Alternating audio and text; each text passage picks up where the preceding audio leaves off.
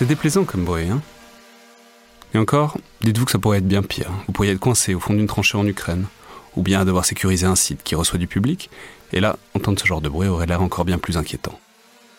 Pour faire face à ces situations, le sponsor de cet épisode, qui est MC2 Technologies, propose des systèmes de brouillage, de détection et de neutralisation des drones qui sont déjà déployés sur les théâtres d'opération en Ukraine et ailleurs, et qui seront utilisés dès cet été pour sécuriser les Jeux Olympiques de Paris. Vous pourrez notamment les découvrir sur le salon Rosatori au parc des expositions de Villepinte, du 17 au 21 juin 2024. Ah, fait du bien quand ça s'arrête. Hein.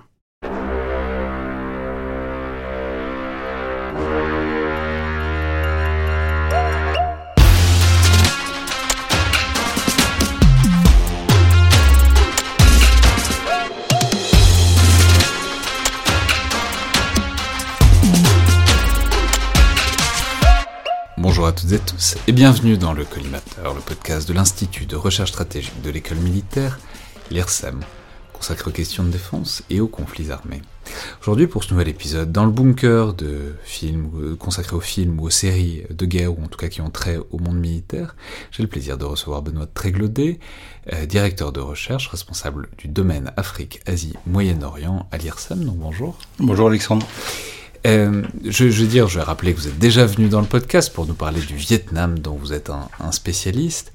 Et c'était une émission qu'on avait fait sur la géopolitique du Vietnam. Mais au-delà de ça, euh, ça connecte tout à fait avec euh, le film dont on va parler aujourd'hui, qui est donc évidemment le Apocalypse Now de Francis Ford Coppola, sorti en 1979 et récompensé d'ailleurs de la Palme d'Or cette année-là. Alors, je veux dire, les auditeurs les plus attentifs de ce format souviendront peut-être qu'on a déjà fait un épisode sur Apocalypse Now avec euh, Yves Trottignon. C'était à la toute fin euh, du premier confinement. C'était, je crois, le dernier épisode de cette longue série qu'on faisait quotidiennement consacrée à, des films ou des séries, à des recommandations en tout cas.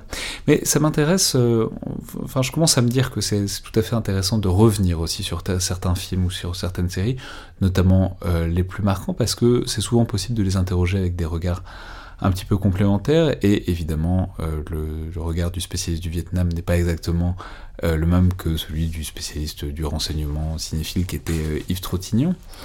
Et c'est notamment tout à fait le cas pour Apocalypse Now, parce que, c'est amusant, je, peux dire, dévoiler un peu les les coulisses du format, souvent je demande à des invités, enfin des gens que, qui sont placés, euh, qui sont plus ou moins proches du podcast, euh, s'il y a un film ou une série qu'ils voudraient traiter.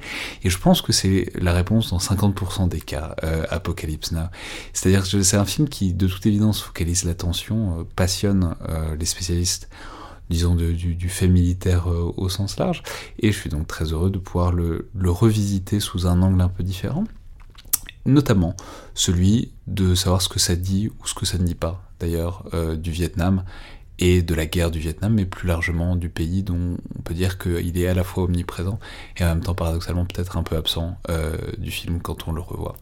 Alors, première question, Benoît Tréglaudet, en fait, pour entrer dans le sujet, parce que alors, je peux résumer le synopsis, évidemment, donc dire que c'est cette longue errance euh, de, du, héros, donc joué par Martin Sheen. Je n'ai même pas donné le casting, mais tout le monde le connaît, je crois. C'est donc euh, Martin Sheen, Marlon Brando, Dennis Hopper, Robert Duval, euh, Laurence Fishburne, un tout jeune, Laurence Fishburne aussi, et même Harrison Ford, d'ailleurs. Mais bon, au-delà de ces faits, enfin de bon, comment caractériser ce film? C'est donc un long voyage de Martin Sheen, donc le, capitaine Benjamin Willard, officier des forces spéciales, pour retrouver le colonel Kurt euh, au fin fond de la jungle vietnamienne, euh, colonel que l'armée, enfin que les, hauts officiers américains veulent retrouver parce que il est parti et sa, sa disparition inquiète, surtout ce qu'il fait dans cette disparition inquiète.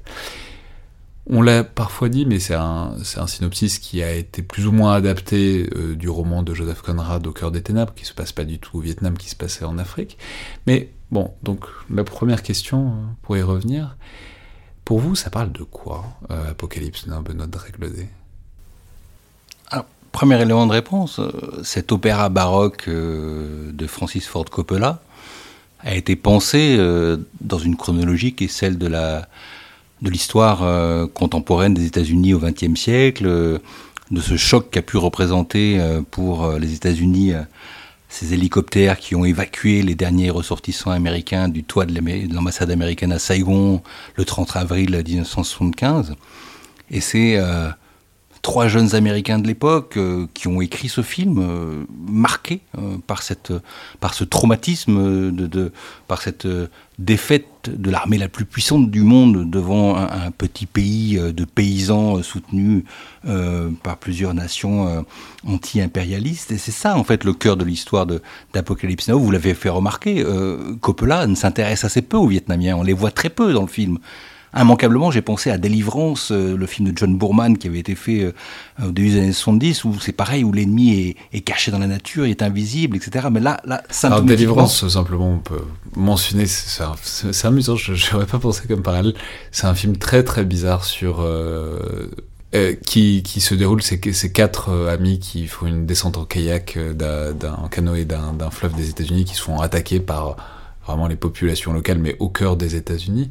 Effectivement, il y a quelque chose comme ça aussi de cette, euh, enfin, des gens qui sont perdus dans l'immensité de la nature et de l'environnement, et puis derrière euh, ces, ces, personnages offensifs, cette menace qui est un peu partout. Quoi. On pourrait multiplier les exemples, mais c'est vrai que la première conversation que Willard a quand il rencontre Kurtz au cœur de la jungle, du côté cambodgien, avec un décor incroyable, euh, la première conversation que les deux hommes ont, c'est de parler de l'Ohio, euh, de, l'Ohio, euh, leur état d'origine, de cette rivière de l'Ohio, alors que Willard vient de remonter la rivière Nung à travers un, paysage incroyable et des dangers démentiels. Et, les deux hommes se rencontrent et, parlent de l'Ohio.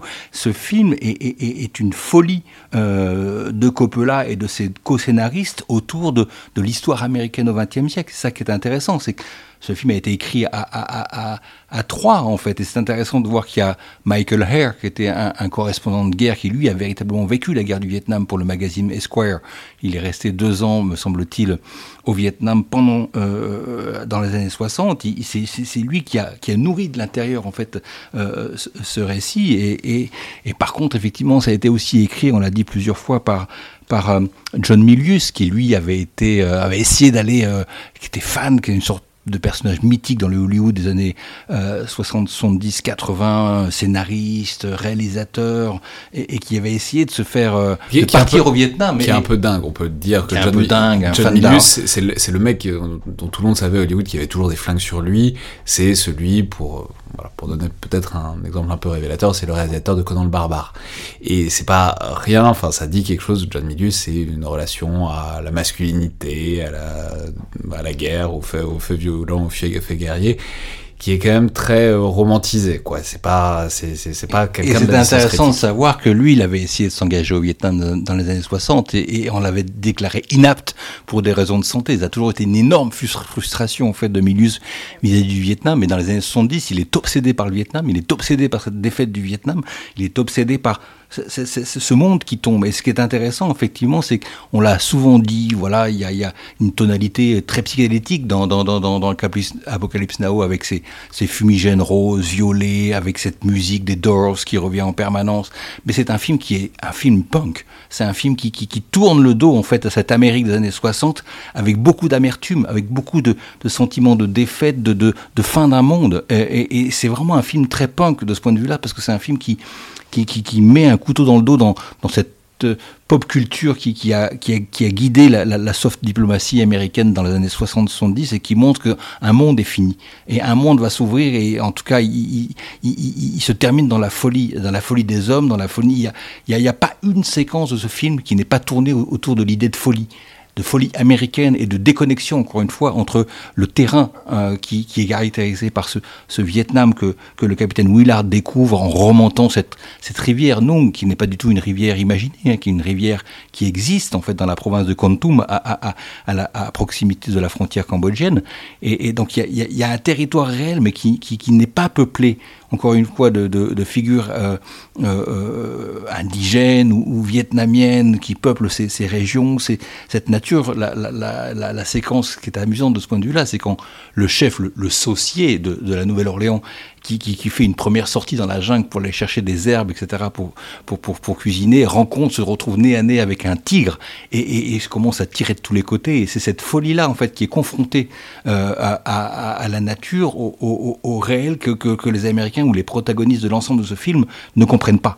Euh, euh, et c'est vraiment un dialogue très intéressant de ce point de vue-là, parce que c'est une page qui se tourne entre une histoire de l'Amérique de la fin de la Seconde Guerre mondiale jusqu'à euh, la défaite de Sonka, jusqu'à la défaite du, du 30 avril, qui est, et c'est un coup de massue en fait sur sur et, c'est ça qu'on a dit en fait avec, je pense à Coppola, mais je pense naturellement à Chimino qui avait réalisé l'année précédente ce grand film sur le Vietnam, euh, sur le Vietnam et les États-Unis, qui était Voyage au bout de l'enfer. Euh, c'est le nouvel Hollywood, Hollywood représenté par cette nouvelle génération de metteurs en scène tout puissants parce que leurs films marchent mais parlent aussi de la société, d'un monde qui, change et pas uniquement d'un monde recréé et imaginaire. C'est ça en fait que, Apocalypse Now euh, symbolise et, qui rend euh, beaucoup de force à ce film, mais c'est pas tellement un film sur le Vietnam. Ouais, donc vous diriez que c'est un film sur la manière dont les, que les Américains ont de ne pas comprendre et de ne pas voir euh, le Vietnam et les Vietnamiens Alors c'est un film sur le fantasme. Parce que juste on peut dire le fantasme de l'autre. Il y en a quelques-uns. Enfin, il y a la scène finale évidemment avec Marlon Brando et Martin Sheen, mais même au début et au moment de la scène avec les hélicoptères et la, la scène célèbre pour la chevauchée de Valkyrie, il y a ces plans sur une école, un refuge, etc. Enfin, bon, il y en a quelques-uns des Vietnamiens, mais il est vrai qu'on peut pas dire que ça reconstitue beaucoup euh, l'intériorité de. Est-ce qu'on pourrait nommer d'ailleurs euh, trois personnages vietnamiens dans ce film? Je suis pas sûr. Est-ce qu'ils ont des noms? Je crois pas qu'ils aient des noms. Non, certainement pas, mais c'est vraiment il y a quelque chose qui est à chercher au niveau du, de, de, de, de, la psychanalyse ou du rapport de, du colon ou de l'homme blanc par rapport à la territoire au territoire conquis. Et, c'est vrai que les grandes sources d'inspiration euh, d'Apocalypse Now euh, sont pas des récits ethnographiques hein, sur les hauts plateaux et, les populations austronasiennes qui, habitent cette région en fait complètement sauvage euh, euh, du sud du Vietnam, mais c'est des, grands romans occidentaux qui à chaque fois confrontaient l'homme blanc à, la folie de l'ensauvagement. Et, je pense naturellement à et ça m'a amusé parce que euh, dans la séquence, euh, dans la séquence de, de, la plantation avec des Français qui a été rajoutée dans la deuxième version d'Apocalypse Now. On peut rappeler aux auditeurs qu'il y a eu trois grandes versions d'Apocalypse Now. Moi, j'aime bien la deuxième, c'est la plus longue, euh, Apocalypse Now Redux, qui, qui, qui, qui date de 2001. Oui, ironiquement, une, nommée Redux, alors que c'est, elle est vraiment très longue, notamment parce qu'il y a cette séance, séquence effectivement très onirique où c'est des, plan, des planteurs français euh, qui sont là globalement depuis l'époque de l'Indochine, euh, et, donc Martin Sheen passe une nuit au milieu de cette plantation avant de repartir le lendemain, quoi. Voilà, et, dans cette première séquence est inaugurée par l'enterrement d'un homme en fait de l'équipage de, du capitaine Willard, et, et, parmi les Français qui entourent euh, la dépouille et, l'équipage américain, il y a la copie le sosie, la copie conforme de Bruno Kremer dans la 317e section de, de, de, de, Pierre Schoendorfer, ce film mythique qui a très certainement beaucoup impressionné en fait euh, les scénaristes d'Apocalypse Now et je me suis demandé que c'était un, dit que c'était un clin d'œil. Il y a plusieurs clins d'œil aussi dans cette fameuse scène de, euh, avec euh, la, chevauchée de, Valkyrie. Il y, a, Francis Ford Coppola lui-même qui, qui, qui, qui, apparaît en fait comme étant un journaliste qui filme, qui filme l'offensive. Et là, il y a, a cette sosie de Bruno Kremer qui rappelle encore une fois que ce, film, il est référencé, il est référencé naturellement à, à ce classique de Schoendorfer, mais Schoendorfer, n'oublions pas, en 69 avait écrit un roman qui s'appelle L'adieu au roi, et euh, qui racontait l'histoire d'un militaire, d'un officier euh, britannique, euh, me semble-t-il, rescapé de la bataille de Singapour, qui était parti dans l'île de Bornéo et qui avait euh, créé un royaume, euh, qui s'était euh, autoproclamé roi des Murats, une, minorité de Bornéo. Et, et, et ça, c'était l'une des sources d'inspiration, à mon avis, majeure de Coppola. On, a naturellement beaucoup parlé, à juste titre, hein, du roman de, la nouvelle, en l'occurrence. C'est une longue nouvelle de Joseph Conrad de 1899 qui, qui, qui, qui raconte dans le Congo de l'époque cette remontée de fleuve pour rechercher un un, un, un, collectionneur d'ivoire nommé justement Kurtz. Mais, mais, mais c'est plus, je pense, des, références vraiment liées au Vietnam qui, qui, ont, qui ont marqué en fait les scénaristes. Je pense à Michael Eyre et John Milius et, et, et Coppola, cet adieu au roi. Et puis une histoire très réelle qui, qui, qui qui est oubliée parce que elle, est devenue euh, quasiment mythologique et, les gens se la racontent au Vietnam toujours aujourd'hui. Les gens, les Occidentaux se la racontent euh, aujourd'hui euh, encore au Vietnam. C'est ce, personnage, cet aventurier entre l'escroc et, l'aventurier dandy de la fin du 19e siècle, hein, Marie-Charles David de Man-Réna qui en 1888 était parti sur les hauts plateaux, ces mêmes hauts plateaux euh, où se déroule Apocalypse Now, et avait décidé de, fédérer euh, les populations Sedang, une minorité euh, qui vivent notamment dans la, province de Kongtum, où se passe une partie d'Apocalypse Now, où est censé se passer une partie d'Apocalypse Now, et c'était autoproclamé roi sous le titre de Marie Ier. Et puis pendant un an, il a, nommé un premier ministre, il a, créé une armée de Sedang, et, il, a essayé de rameuter, en fait, euh, de regrouper autour de lui un, royaume complètement imaginaire, avant d'être euh, naturellement euh, renvoyé par l'administration française et, de mourir assez lamentablement sur une île malaisienne un ou deux ans plus tard. Mais il a créé ce royaume imaginaire et on a vraiment l'impression que ce mari premier, c'est le colonel Kurtz de Francis Ford Coppola. Et, les références, elles sont là, elles sont dans, dans cette réalité, en fait, que l'homme blanc d'une certaine façon où le colon pouvait avoir sur vis-à-vis des terres sauvages et, de ce qu'on appelait à l'époque les moy, euh, les sauvages en vietnamien euh, qui peuplaient euh, cette partie du, territoire. Alors c'est vrai, c'est sans doute des références, mais en même temps, on peut dire c'est le cœur de l'intrigue est quand même assez lié avec la guerre du Vietnam et notamment malgré tout. Bah, c'est un peu l'idée du colonel Kurtz. C'est quelqu'un qui à qui on a fait faire des choses, des assassinats, etc., qu'on a fait un béret vert, une force spéciale, à qui on a fait faire des choses innommables, et à qui, à force de faire euh, faire des choses innommables, qui a vrillé et qui est parti dans euh, ce délire et dans ce, réduit le long de la frontière cambodgienne. Donc ça, vous, spécialiste du Vietnam, même si ça ne parle pas, enfin, c'est pas un regard documentaire sur le Vietnam, mais en tout cas, dans quelle mesure, qu'est-ce que ça dit, qu'est-ce que ça décrit peut-être de choses qui se sont vraiment passées dans le cadre de la guerre du Vietnam euh, telle qu'elle a existé?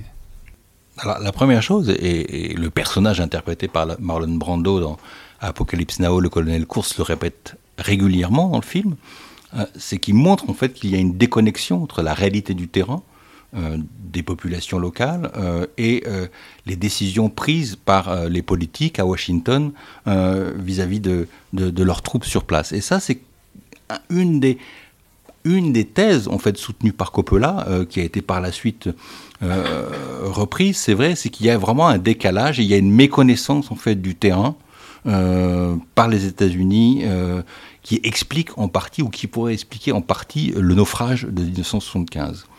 Et Course le dit, hein, une armée de conscrits, euh, ça marche pas. Il faut des troupes, euh, des forces spéciales, il faut des gens qui sont aguerris, il faut des gens qui connaissent le terrain, qui parlent les langues, qui et c'est comme ça, même en nombre bien plus réduit, que la guerre pourra être gagnée. Donc il y a vraiment et dans les plusieurs séquences du film, il y a euh, des, protagonistes qui mettent en avant bah, le fait que les politiques ne comprennent rien à rien en fait dans cette guerre et c'est pour ça que c'est un, ça devient une grande farce. Et donc c'est pour ça que pour moi, Apocalypse Now est, vraiment un film qui est un, un, constat assez dur euh, sur l'Amérique, c'est ce qu'elle est devenue, et sur euh, qui serait à l'origine, encore une fois, d'une défaite militaire qui n'aurait pas dû avoir lieu.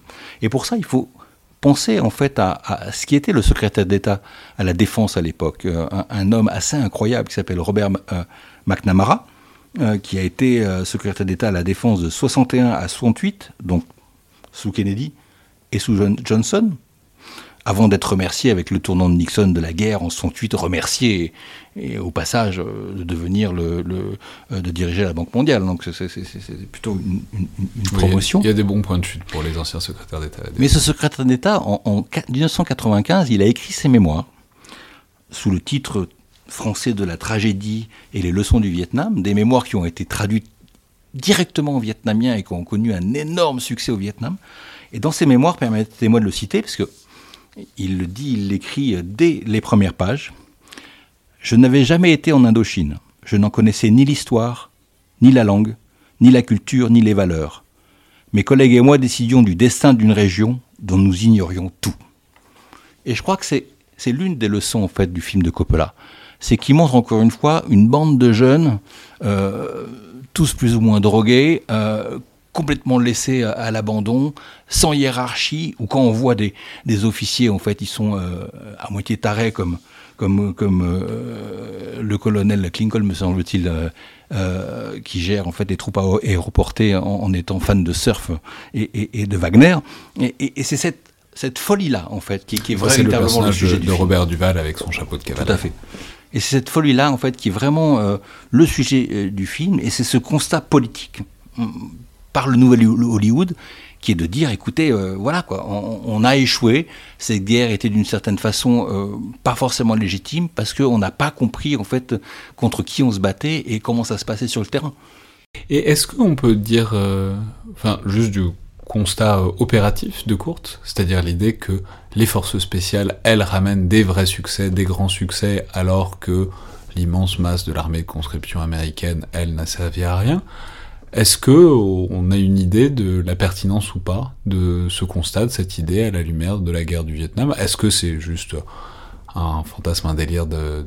Parce que, bon, ça, ça va dans le mythe des forces spéciales, enfin, des, des bérets verts, etc., des, des, gens qui se pensent aussi comme des soldats d'exception, et ça fait partie de cette espèce d'éthique, etc., et bon, on en parle souvent à ce micro, c'est une question qui est posée toujours aux forces armées, du statut et de, des représentations qu'on a de ces soldats d'élite. Mais est-ce que, on, est-ce qu'on peut dire la pertinence de ça dans le cadre de la guerre du Vietnam? Alors, les experts militaires euh, sont revenus sur... Euh sur la notion notamment des, pertes de l'armée américaine. Hein. C'est le Vietnam, la guerre du Vietnam, 64, 65 jusqu'à 75, c'est 58 000 soldats américains qui sont morts. C'est, rappelons-le, quand même deux fois moins que pendant les premiers mois de la Première Guerre mondiale, euh, ou de l'engagement américain dans la Première Guerre mondiale euh, en Europe. Donc c'est beaucoup, mais en même temps euh, relativement à un conflit terrestre de cette importance, ça doit être aussi contextualisé. Alors, est-ce que euh, si les choix politiques, parce que c'est encore une fois c'est ça qui était le sujet en fait, euh, avaient été centrés ou avaient mis en avant en fait une intervention d'experts, de forces spéciales sur le terrain, ça aurait limité un les pertes euh, côté américain, deux les pertes côté vietnamien. Les pertes côté vietnamien, c'est c'est quand même, on estime à la louche à, à 3 millions et demi de, morts, hein, côté sud-vietnamien, côté nord-vietnamien, côté population civile. Euh, là, c'est difficile de, pouvoir le répondre. Ce choix n'a pas été fait par l'état-major américain, ce choix n'a pas été fait euh, par euh, la classe politique américaine dans les années 60. Il y avait aussi un, rapport qui était très clair, un, lié à la guerre froide.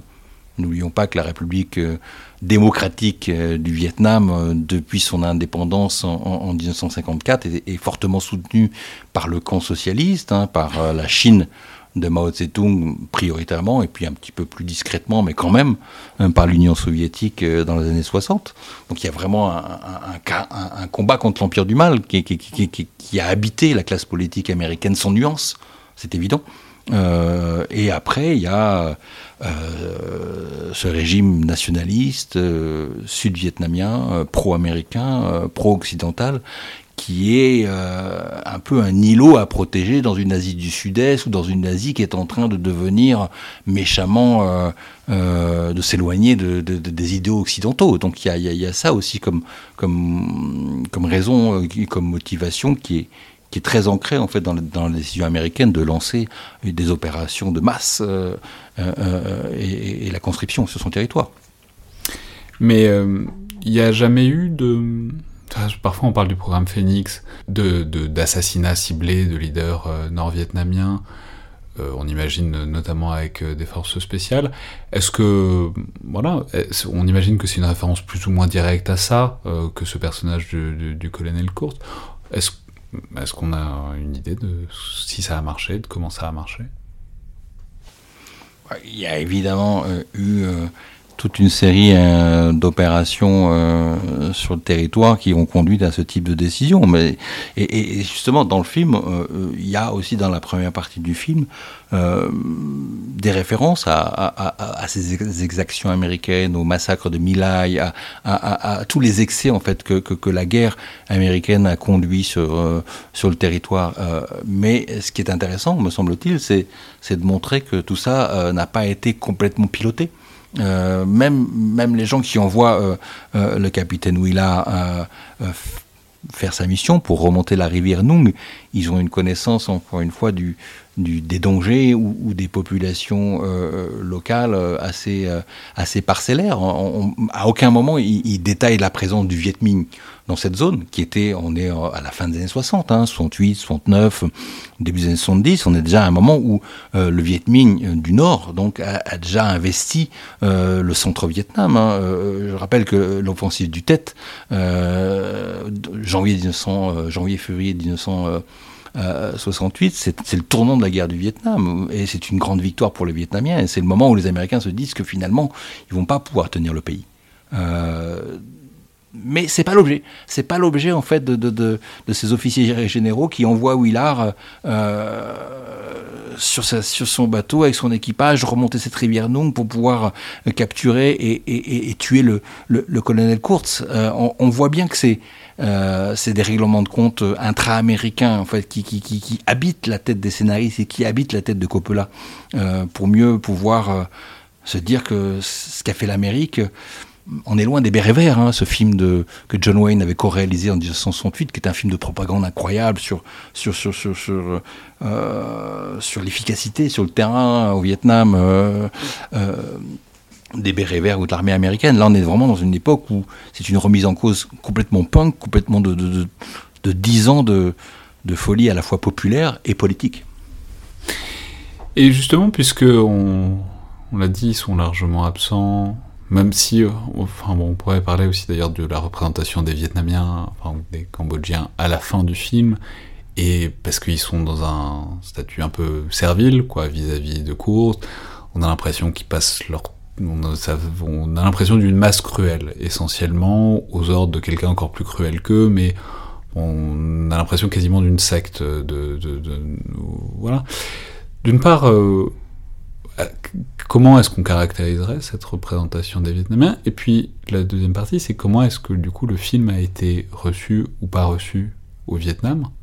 C'est-à-dire que c'est un film culte pour les Occidentaux, mais dans quelle mesure est-ce que c'est un film qui peut aussi passer euh, notre référentiel occidental? Alors, si on se base sur l'histoire euh, que Coppola et ses co-scénaristes ont voulu raconter, euh, le colonel Kurtz n'est plus sur le territoire vietnamien. Il est de l'autre côté de la frontière, il est au Cambodge. tout le décor, en fait, du palais qu'occupe le colonel Kurtz dans la dernière partie du film c'est un, temple khmer, euh, c'était et les populations euh, euh, qui, peuplent en fait, qui sont l'armée en fait du colonel Kurtz, que le colonel Kurtz recommande en fait de bombarder à, la fin du film, ne sont de facto pas des Vietnamiens. Donc il y a, c'est des populations transfrontalières, des populations de minorités ethniques. Je vous rappelle que le Vietnam est peuplé de 54 minorités ethniques différentes et le peuple majoritaire, le peuple King, est absolument, totalement absent de ce de ce film. Et c'est pour ça que la, scène qui a été la fameuse séquence en fait des, des planteurs français avec euh, avec Hubert de Marais euh, comme étant le, le, chef de famille qui apparaît dans cette deuxième version, dans cette version Redux et qui a été conservée dans la, dernière version, le final cut proposé par Francis Ford Coppola en 2019 de mémoire. Elle elle repositionne le film dans le cours de l'histoire vietnamienne. Et c'est ça qui est intéressant. C'est pour ça que cette séquence qui est très bavarde, certains ont pu dire oui, peut-être. Euh, la raison pour laquelle elle n'était pas, c'est que Coppola l'a coupée dans la première version parce qu'il trouvait que ça marchait pas, on peut le dire. Eh ben je trouve que au, contraire qu'elle est essentielle parce qu'elle contextualise euh, véritablement l'intégralité du film. Ce film devient un film euh, quasi historique, même si tout est recréé, parce que cette séquence a retrouvé sa place, parce qu'elle montre encore une fois la façon dont Français et Vietnamiens et américains ont, cohabité euh, au fil du siècle, au fil du XXe siècle, et il réoffre aux, spectateurs une chronologie et une histoire euh, qui dépasse en fait le cadre de cette remontée complètement fantasmatique, euh, cérébrale du fleuve Nung du capitaine Willard. Et je trouve encore une fois que ce film devient vietnamien entre guillemets grâce à cette séquence des planteurs français. Alors même qu'on y voit au fond peu de Vietnamiens quand même. C'est intéressant parce que le Vietnam a été une une colonie de, de n'a pas été une colonie de peuplement. Donc les, populations occidentales et les Français sous l'Indochine française étaient très très peu nombreux et extrêmement localisés dans les villes. Donc la famille comme la famille de Marais, donc cette famille de planteurs euh, que l'on découvre dans l'Apocalypse Now, euh, ils étaient rares en fait, ces, planteurs français à partir euh, au fin fond de la jungle pour pouvoir exploiter en fait le, leurs arbres à caoutchouc, etc. Mais voilà, c'est une façon de remettre en fait une continuité dans l'histoire du Vietnam, dans son rapport à l'Occident. Parce que c'est ça le sujet en fait. On est passé du, fantasme de Marie Ier en 1888 à, celui du colonel, colonel Course au début des années 70. Mais dans, dans, dans, les deux cas, en fait, les populations vietnamiennes King, majoritaires, ne sont plus là, n'existent pas.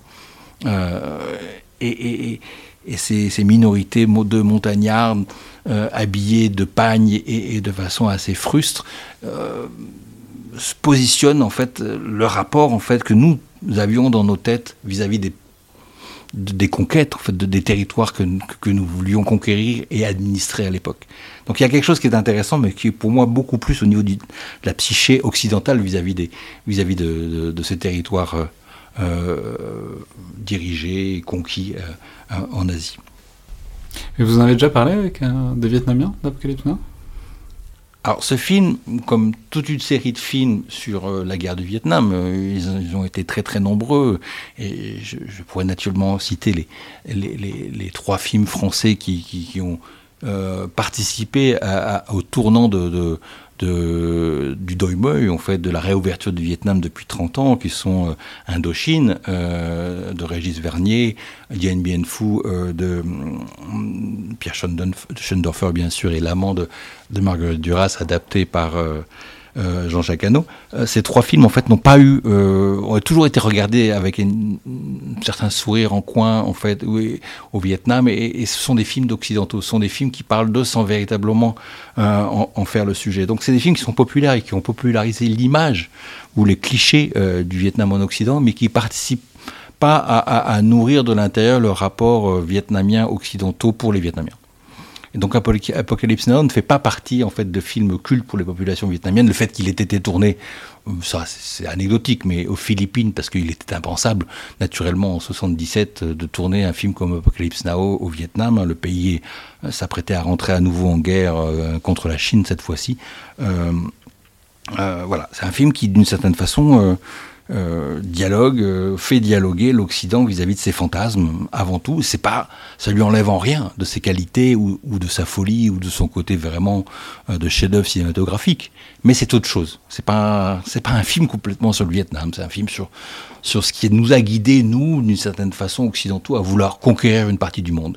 Et c'est ça en fait. Le capitaine Willard, il, il, le dit lui-même. Hein, il est rentré, euh, il a essayé de rentrer aux États-Unis, dans son pays. Il a divorcé de sa femme. Il, il pouvait plus voir son, enfant et il est tout de suite reparti euh, parce qu'il y a une coupure nette et que ce, Vietnam saignant, euh, c'est dans quelque chose qui est très profondément ancré dans, la tête, dans l'esprit, dans, le psyché de ces, conquistadors d'une nouvelle époque et qui ont été meurtris par la fin d'un monde. Merci beaucoup, Trilogue.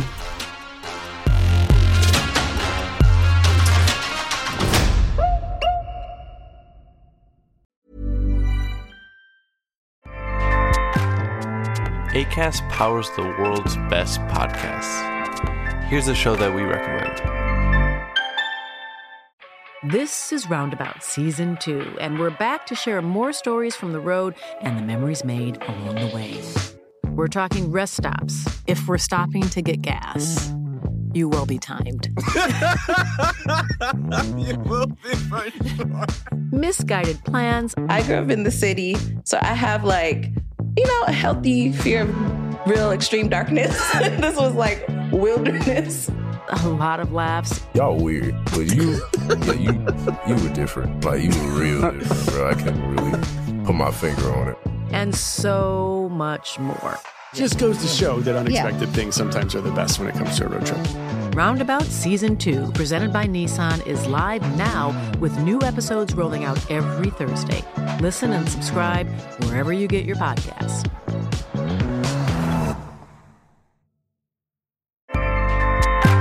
ACAST helps creators launch, grow, and monetize their podcasts everywhere.